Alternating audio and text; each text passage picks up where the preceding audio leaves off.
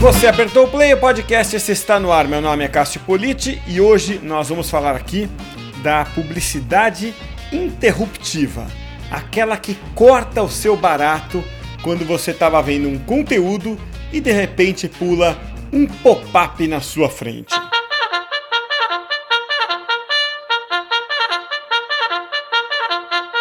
E a corneta anuncia que Marlon Camargo, direto de Curitiba, está de volta aqui para bater esse papo sobre publicidade hoje, que é um dos temas que a gente cobre aqui no podcast. Tudo bem com você, Marlon? Tudo bem, Cássio. Um prazer falar com você novamente. Prazer é meu receber você aqui. Obrigado por participar mais uma vez. E Marlon, a gente vai navegar aqui pelo campo que é mais o seu do que o meu que é a publicidade, né? E a publicidade ela tem como característica a interrupção, né? É, claro que não é a única forma de você fazer publicidade, mas é a que mais marca para nós que somos alvo dela, né? E a minha pergunta para você, Marlon, que é um cara que estuda isso a fundo, em mestrado, doutorado. Pergunta para mim é a seguinte, para você é a seguinte: a interrupção cabe no mundo moderno? A interrupção coube no mundo moderno. Vamos dizer que a gente vive num mundo pós-moderno ou no mundo é, de uma modernidade tardia, dependendo do autor. Então ela, ela coube por muito tempo, mas é bastante questionável nos dias de hoje. Tem uma frase do professor Kovalesi que ele fala assim: a publicidade se torna um paradoxo da maneira como ela é compreendida, e ela ganha sobrevida quanto mais deixa de se parecer consigo mesma. É muito doido isso, porque quanto mais a publicidade é, deixa de parecer publicidade, mais ela ganha sobrevida.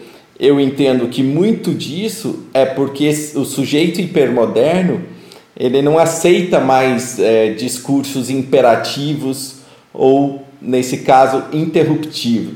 Até porque há uma infinidade de opções. Né? Então, se não agradou, uh, o sujeito hipermoderno vai para outro, outro canal, digamos assim. Né? É aquela velha história, né, Marlon? Você, quando tem a, detém a atenção de alguém, você faz o que quiser com ela, né? É mais ou menos o que acontece com a escola. Eu sou um, crítico do modelo da escola, tá? Eu acho que a forma de educação ainda vai ser revista. Não que eu tenha uma solução melhor, mas é, eu não acho que a escola seja a melhor forma de ensinar alguém.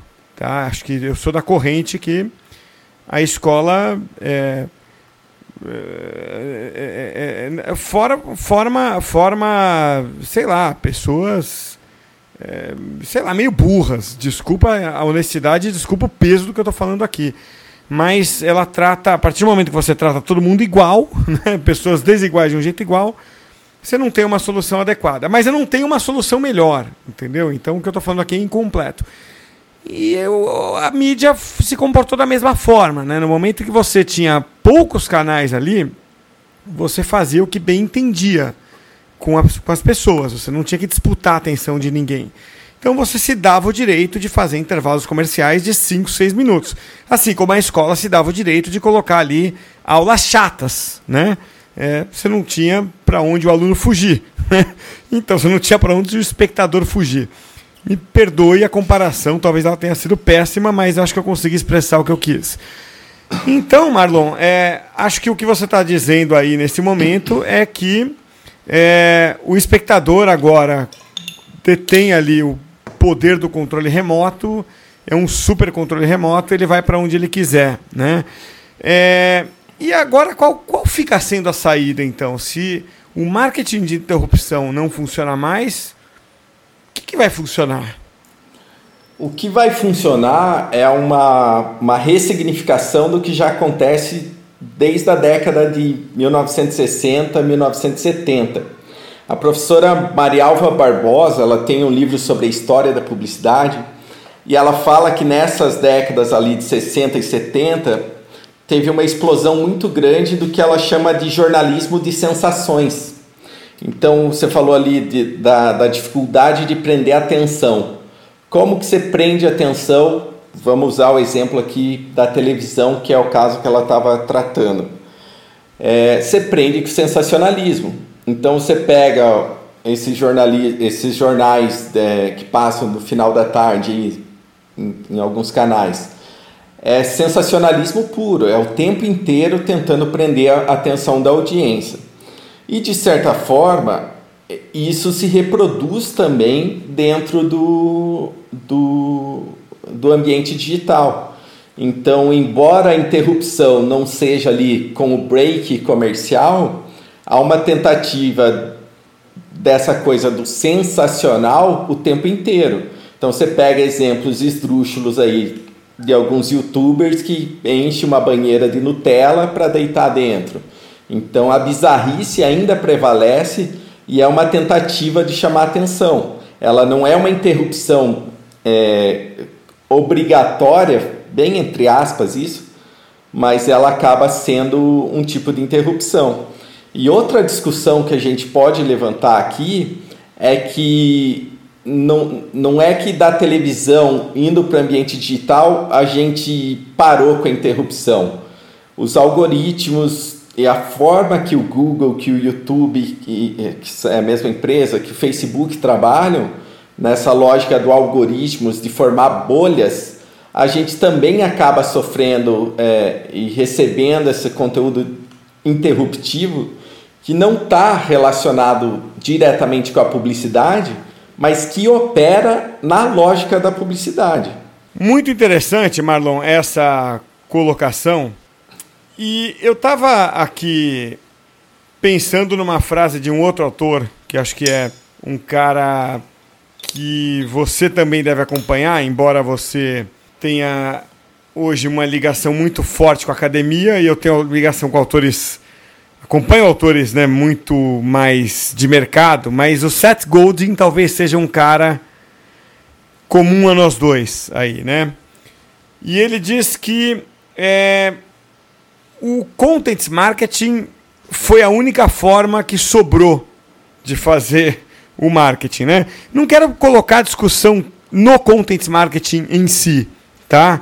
É, mas eu quero trazer a discussão para a não interrupção, tá? Ou seja, o relacionamento, tá? Vou adaptar um pouquinho aqui o que o, Seth Godin está falando, que é a, a, a, o marketing em que você cria algum vínculo, algum relacionamento, seja por meio de conteúdo, seja por meio de relacionamento, seja algum tipo de conversa que você estabeleça com esse é, com esse espectador, né? O Marlon aqui, a gente está batendo papo, ele já me mostrou aqui um dos livros do Seth Golden, né? É, então, o que eu quero colocar aqui para você é o seguinte: nessa perspectiva, não é o caso de o profissional de marketing talvez abandonar um pouco as fórmulas, os é, muitos é, caminhos já criados, estabelecidos, e usar um pouco mais de lógica, um pouco mais de raciocínio, o próprio Seth Godin recomenda que as empresas não contratem diretores de marketing, que o próprio dono da empresa ou CEO da empresa exerça o papel de marketing. Né? No último livro dele, This is Marketing, ele recomenda isso. Será que então essas fórmulas, esses é, atalhos, em parte não representam esse problema da interrupção, porque eles conduzem a isso? De certa forma, é, é um caminho sem volta as empresas operarem a partir dessa, dessa produção de conteúdos, seja você chamando content marketing, branded content, inbound ou é, outra nomenclatura que possa vir.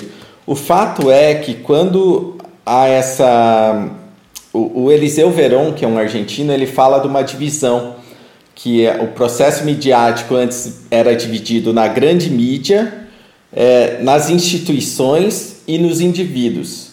Me parece que os indivíduos já, já perceberam esse poder que é a produção de conteúdo, prova disso são os Whindersson da vida, Pugliese da vida. A questão é que parece que as instituições, é, embora estejam num processo de transição, ainda, demor, ainda demoram nessa transição de, de entender que cada empresa precisa operar como se fosse uma empresa de mídia. Ainda que a natureza dela não seja é, comunicação, mas ela precisa entender esse princípio, justamente para gerar essa conexão com o consumidor, que a publicidade há muito tempo tem sido bem limitada nesse quesito, especialmente por esse caráter interruptivo. A, a gente vive numa, na era do hiperespetáculo. O, o Lipovetsky trata disso. O que, que é esse hiperespetáculo? É o processo de, de, da espetacularização de tudo. E, e, tem um livro que ele, ele fala sobre a estetização do mundo. Então, de certa forma, as empresas precisam entender esse princípio de, de operar essa perspectiva estética ou da estetização e trabalhar o seu conteúdo de, uma, de tal forma que conecte com o público. Não faz mais sentido a gente interromper a experiência, e isso é uma palavra-chave nesse contexto do, do, do hiperespetáculo, não faz sentido a gente interromper a experiência do indivíduo para tentar vender algo para ele. Eu preciso estar tá inserido dentro da experiência. Marlon, acabei de ler um livro há pouco tempo, inclusive escrevi a resenha dele, que chama uh, Marketing Rebellion, né? O Rebelião do Marketing, do Mark Schaefer. E é um livro que vai muito na linha do que a gente está conversando aqui. Que ele questiona um pouco as bases do marketing, né?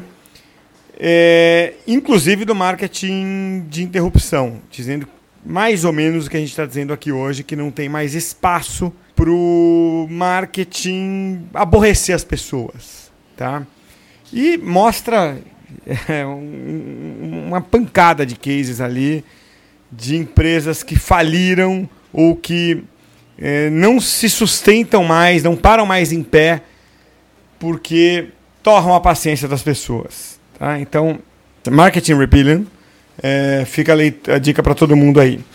Então, o livro valoriza muito o UX, né? User Experience. Ele diz isso, que as marcas que vão sobreviver são aquelas que têm duas características em comum.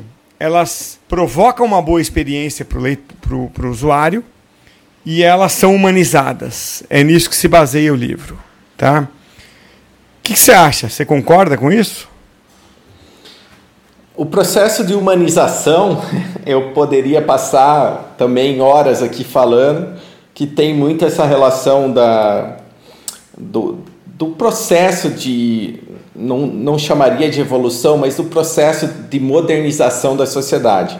E a modernização desde a da, da era industrial, todo esse papo aí.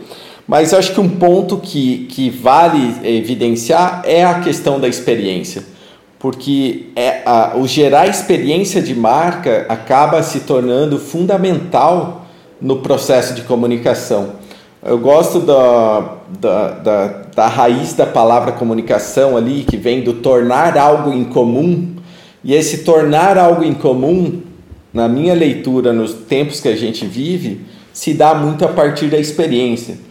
Então, muito mais do que eu colocar um comercial no, no, no horário nobre da televisão, talvez faça mais sentido eu estar envolvido na experiência do usuário com conteúdo, seja um Rock in Rio, seja no carnaval, seja numa partida de futebol, mas você está inserido no fluxo do usuário, muito mais do que você tentar parar ele dar a tua mensagem e ele seguir o rumo dele. Marlon, quero te agradecer mais uma vez por participar novamente aqui comigo do podcast. É sempre uma honra ter você aqui e é sempre importante a gente trazer profundidade aqui para o nosso programa. Obrigado, viu, Marlon? Obrigado você, Cássio. É sempre legal estar tá compartilhando um tema tão bacana que a gente tem a paixão em comum, né?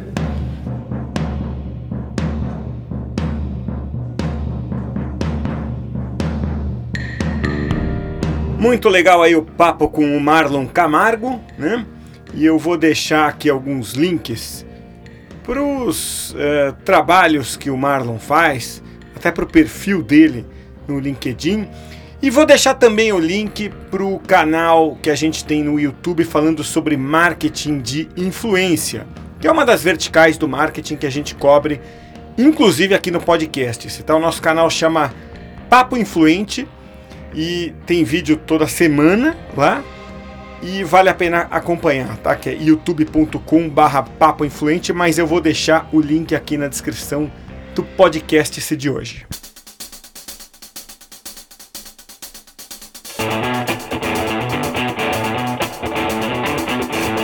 Um recado para você. Se publicidade não é a única opção para sua empresa e você busca mais conhecimento em content marketing, SEO, comunicação corporativa, relações públicas digitais e áreas afins, os cursos do Comunique-se são uma ótima opção para você. Funcionam como uma Netflix. Você paga uma vez e tem acesso a todos os cursos online por um ano inteiro. Acesse agora cursos.comunique-se.com.br. Demorou! Falei pra você que ele vinha, Fernando, aí? Ixi, vamos cantar pra ver se espanta, fi.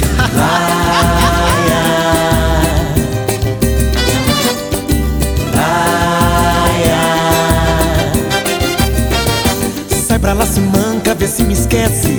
Não aguento mais, já tô com estresse. Se dou a mão, quer logo o pé. Isso me aborrece. Sai pra lá, bicão, sai pra lá, mané. Pra lá, se manca, vê se me esquece. Não aguento mais, já tô com estresse. Se dou a mão, quer logo o pé. Isso me aborrece. Sai pra lá, bicão, sai pra lá, mané. Vê se desaparece. Toda hora, meu compadre quebra o galho aí. É um qualquer emprestado sempre a me pedir. Estou bebendo uma cerveja, bebe no meu copo. Se acendo um cigarro, quer fumar pra mim. Chego no pagode, quer entrar comigo. Se ganha uma garota, tenta me atrasar. Fica me marcando pra não ter perigo. De perder minha carona quando eu me mandar. Olha, poucas músicas na história foram capazes de homenagear pessoas chatas. O Alexandre Pires foi cirúrgico nessa música Sai da Minha Aba nos anos 90. Sai da minha aba, sai pra lá. Sem essa de não poder me ver. Sai da minha aba, sai pra lá. Não aturo mais você. Alexandre, fala, véi. Vamos vazar na O branquinha. bicão da música aí é tão chato quanto a publicidade interruptiva, não é? Então é com Sai da Minha Aba, na época do Só Pra Contrariar, que a gente encerra o podcast esse de hoje. Até a próxima, hein? Pra lá, se manca, vê se me esquece. Não aguento mais, já tô com estresse. Se dou a mão, quer logo o pé. Isso me aborrece. Sai pra lá, bicão, sai pra lá, mané. Vê se desaparece. É toda hora, meu compadre quebra o galho aí. É um qualquer emprestado sempre a me pedir. Tô bebendo uma cerveja, bebe no meu copo. Se acendo um cigarro, quer fumar pra mim? Chego no pagode, quer entrar comigo? Se ganha uma garota, tenta me atrasar. Fica me marcando pra não ter perigo. De perder minha carona quando eu me mandar. Da minha aba, da minha aba, da minha aba. Sai da minha aba, sai pra lá. Sem essa de não poder me ver Sai da minha aba, sai pra lá Não aturo mais você é.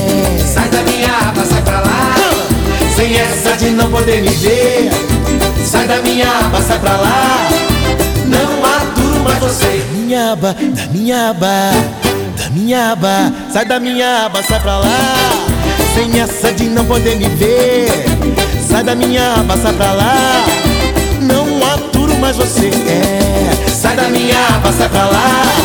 Sem essa de não poder me ver Sai da minha aba, sai pra lá Não aturo mais você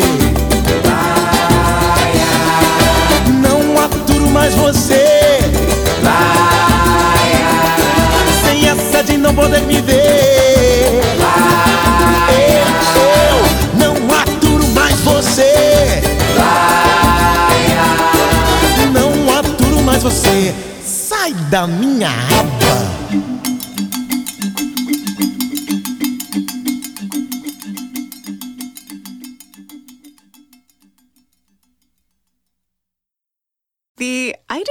Didn't you liked me that way deal. Because it's one thing to receive McDonald's, but an entirely other thing to know that they woke up early to face the world and bring you McDonald's breakfast still hot in the bag. Appreciate you.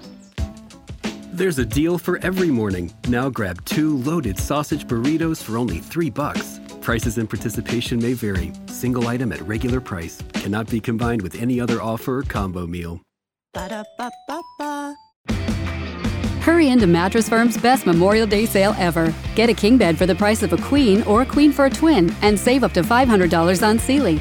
Plus, get a free adjustable base with qualifying Sealy purchases up to a 499 value. Or shop Tempur-Pedic, the most highly recommended bed in America, and save up to $500 on adjustable mattress sets in stock for immediate delivery. And get a $300 instant gift. Talk to a sleep expert today, only at Mattress Firm. Restrictions apply. See store or mattressfirm.com for details.